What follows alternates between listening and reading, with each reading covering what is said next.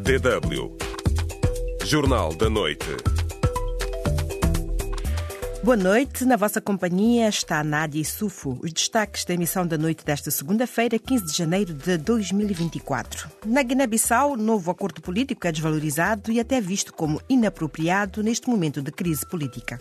Mas neste momento, tendo em conta o contexto em que o país se encontra, eu achava que os acordos deviam, é, ser, deviam ser feitos em torno da conjuntura política. Em Angola, dia dos antigos combatentes, Makuta Nkondo critica tratamento dado aos veteranos. A que serve 23 mil? Serve para comprar uma caneca de sal. Você compra dois ou três tomates. É quer dizer que não serve para nada.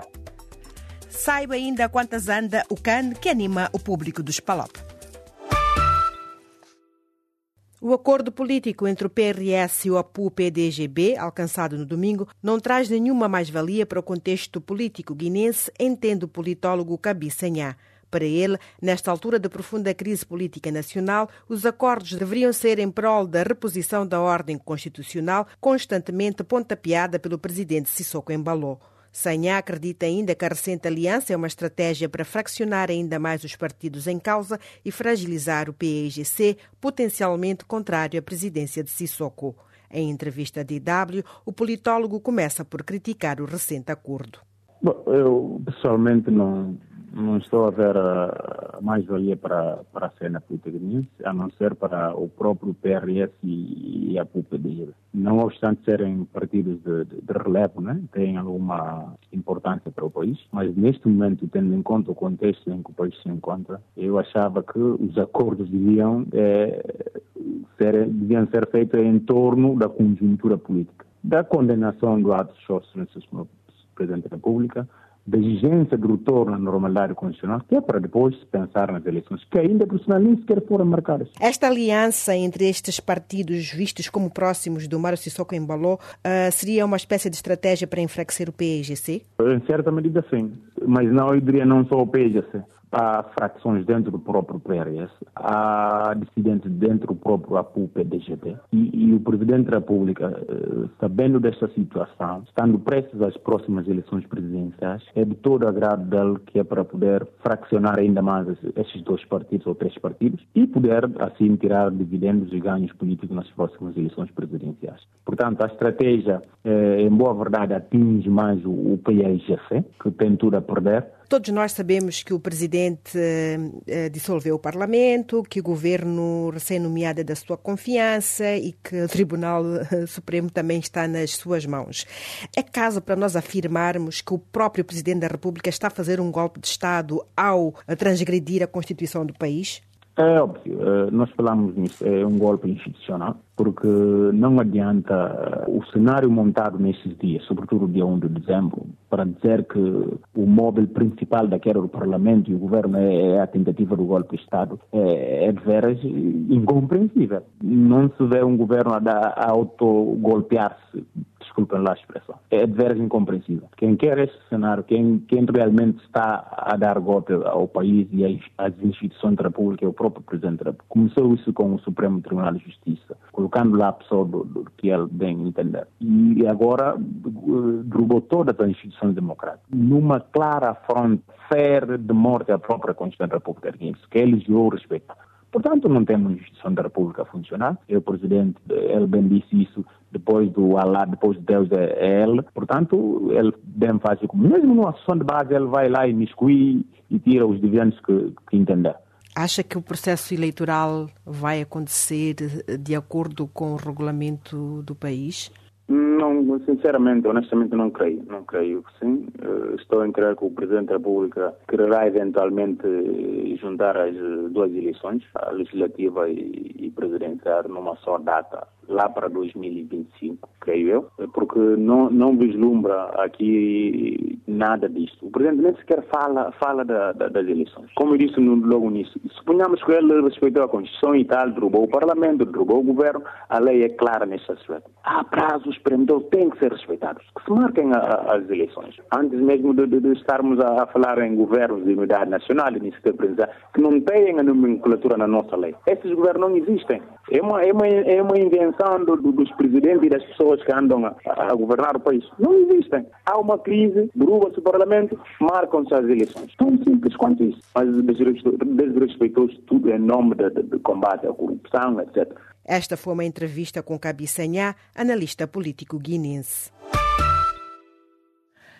Qual deveria ser o foco da classe política guinense neste momento de crise política sem precedentes? Esta é a nossa pergunta do dia. Já sabem, colocamos uh, durante a tarde de hoje na nossa página no Facebook, onde tivemos várias respostas. Por exemplo, da Monteiro responde: os nossos políticos são os piores filhos da Guiné-Bissau. Já Paulino na Curri diz que na Guiné não existem políticos, só existem ambiciosos do dinheiro.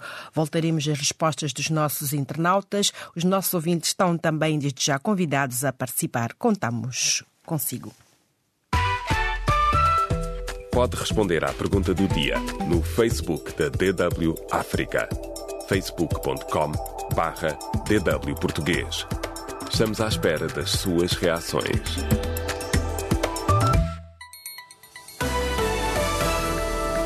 DW Notícias. O Ministério do Interior e da Ordem Pública da Guiné-Bissau avisou hoje que estão proibidas quaisquer manifestações ou comícios em decorrência de operações em curso de buscas e apreensões de armas de fogo. A decisão é uma resposta às informações nas redes sociais da pretensão de manifestações públicas de cidadãos nos próximos dias. As autoridades afirmam que vários agentes das Forças de Defesa e Segurança levaram para fora dos respectivos das respectivas unidades armas de fogo e que neste momento existem relatos de disparos esporádicos nos bairros de Bissau. E a situação na Guiné-Bissau é um dos temas da reunião de dois dias da primeira Comissão da Assembleia Parlamentar da Comunidade dos Países de Língua Portuguesa, CPLP, que hoje começa em Luanda. A CPLP considera que há uma situação no país que merece preocupação. Na reunião, que vai decorrer a porta fechada, irão ainda ser debatidas questões de organização interna e também os processos eleitorais recentemente realizados, como é o caso de Moçambique.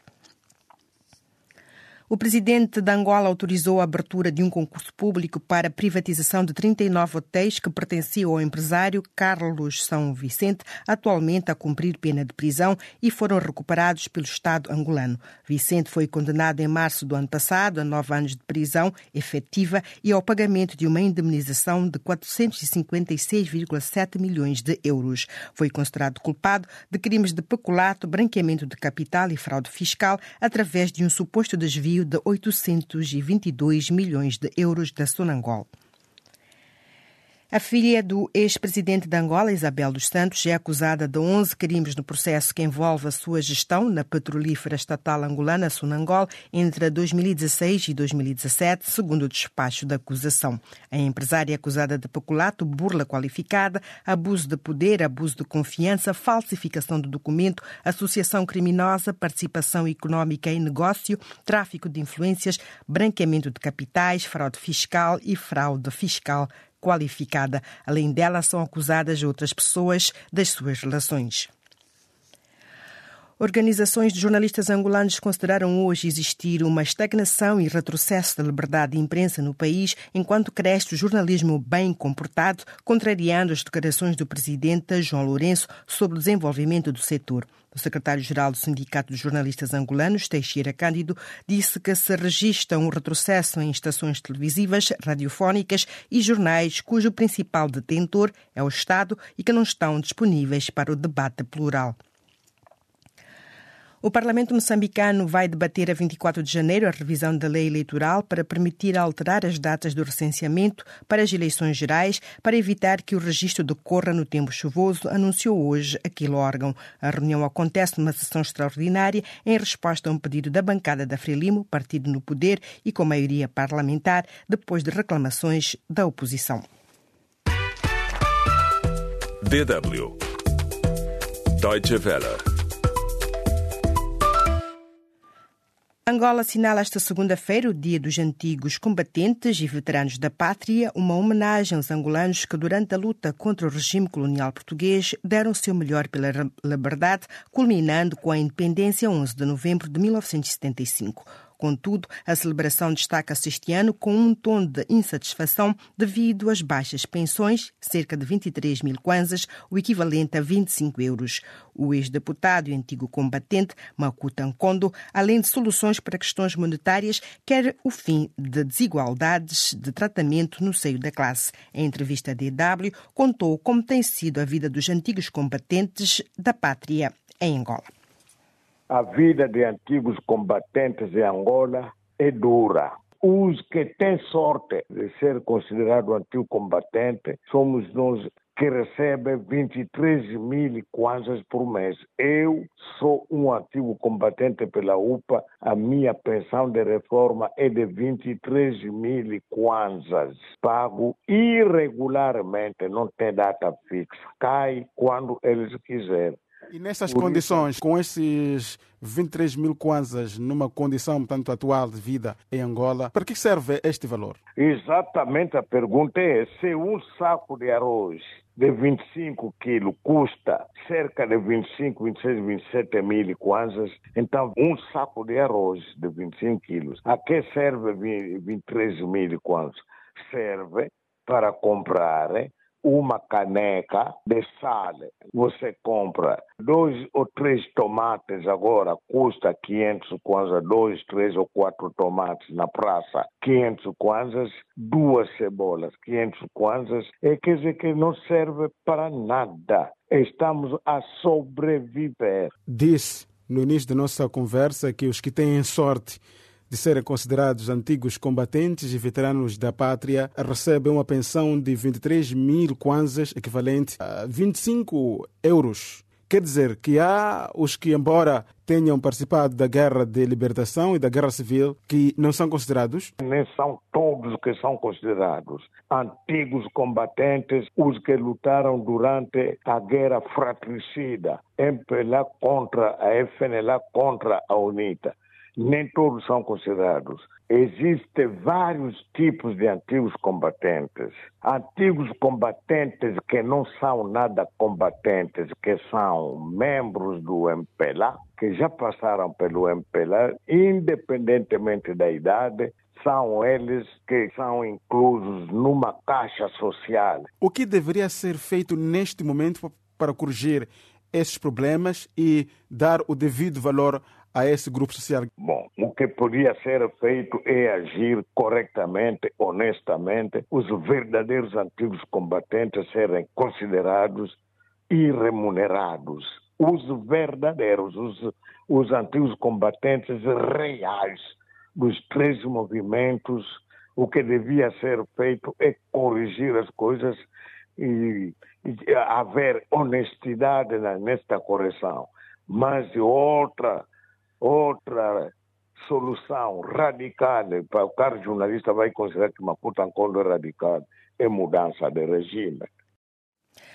Foi uma entrevista com Makuta Nkondo, antigo combatente e ex-deputado angolano, numa entrevista conduzida por Delfim Anacleto. E passamos agora ao mundo da bola. Este fim de semana ficou marcado pelo arranque do Campeonato Africano das Nações, o CAN. A Guiné-Bissau começou com o pé esquerdo, mas Cabo Verde e Moçambique fizeram história.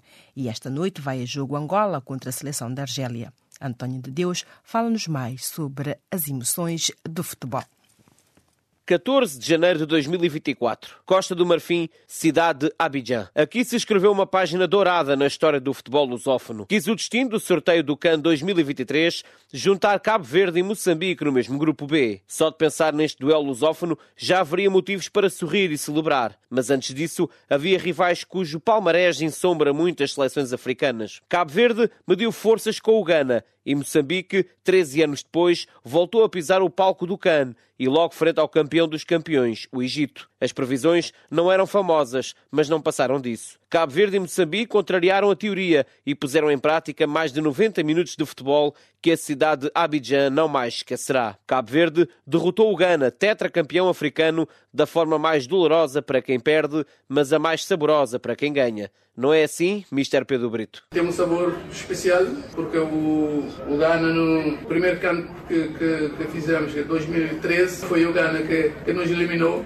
portanto tem um sabor especial. Foi aos 90 mais 2 que Guerri Rodrigues fez o 2-1 para Cabo Verde. Um golo que tirou o brilho às Black Stars e o colocou nos sorrisos e olhares emocionados dos adeptos cabo-verdianos presentes no estádio e certamente lá em casa. Jovan, uma das grandes referências desta seleção, acredita. Jogamos bem, merecemos ganhar esse jogo e toda a gente tem que estar feliz e pronto, vamos, vamos sonhar. Passado uma hora, o mesmo palco, o estádio Félix Houphouët Boigny, viveu mais 90 minutos de emoção e história. 13 anos depois, Moçambique voltou a jogar o Campeonato Africano das Nações. Pela frente, o campeão dos campeões, o Egito, finalista vencido da última edição do CAN. E foi por segundos que os Mambas não mumificaram os faraós. Moçambique vencia por 2-1 aos 90 mais 7, quando foi assinalado penalti a favor do Egito. Salah salvou a honra do heptacampeão africano e amarelou o sorriso que se manteve na seleção moçambicana. Foi mesmo uma questão de segundos. Chiquinho Conde, selecionador de Moçambique, diz que este empate sabe pouco. É, foi pena, estamos todos de parabéns. É, acho que Moçambique viu aqui uma belíssima é, seleção jogadores fantásticos e que só podem estar uh, satisfeitos por tudo aquilo que nós fizemos. Já Reinildo Mandava, a grande estrela da seleção dos Mambas, diz que a seleção fez de tudo para dar uma alegria ao povo moçambicano. Então queremos sempre dar alegria ao povo moçambicano, estamos aqui por eles, para representar a eles, então vamos fazer o que fizemos hoje, se calhar eh, vamos agora descansar um bocado, a partir da manhã já começar a ver os aspectos que tivemos menos bem e outro que, que fizemos bem para melhorar ainda mais e seguir lutando, como eu disse, faltam dois jogos mais e tudo é possível. A próxima jornada é decisiva e marca o duelo de língua portuguesa. Cabo Verde e Moçambique vão medir forças na próxima sexta-feira. Mas antes de tudo isso, menção para a Guiné-Bissau, que perdeu por 2-0 frente à Costa do Marfim e esta noite é a vez de Angola ir a jogo frente à seleção da Argélia. DW Notícias.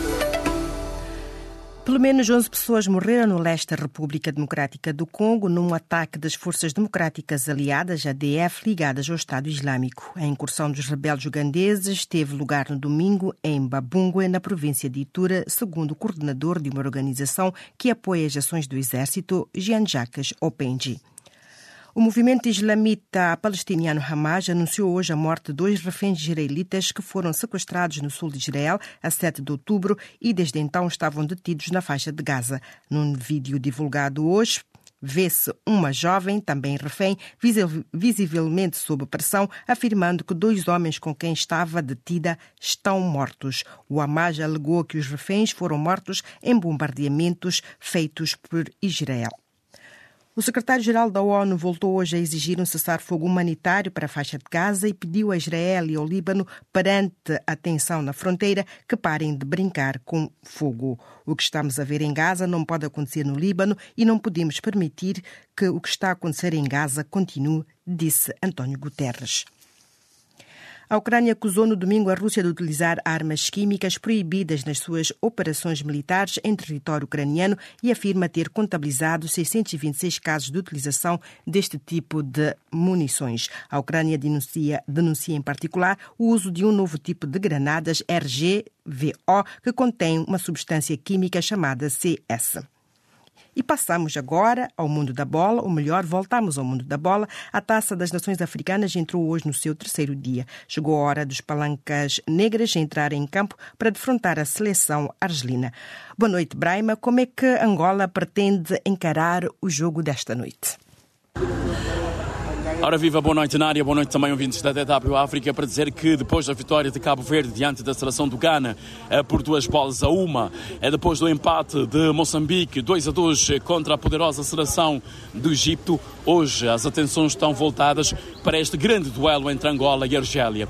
Angola e Argélia já se defrontaram no Campeonato Africano das Nações de 2010 e o resultado foi 0 a 0. Hoje tudo tudo está em aberto para este jogo. Angola diz que está na máxima força em busca da sua primeira vitória nesta edição da Taça das Nações Africanas. E, portanto, é o jogo que vamos acompanhar. Angola, Argélia eh, terá lugar no Estádio da Paz, em Boaquê, numa região norte da Costa do Marfim. Muito obrigada, Braima. Muito obrigada a todos e até a próxima.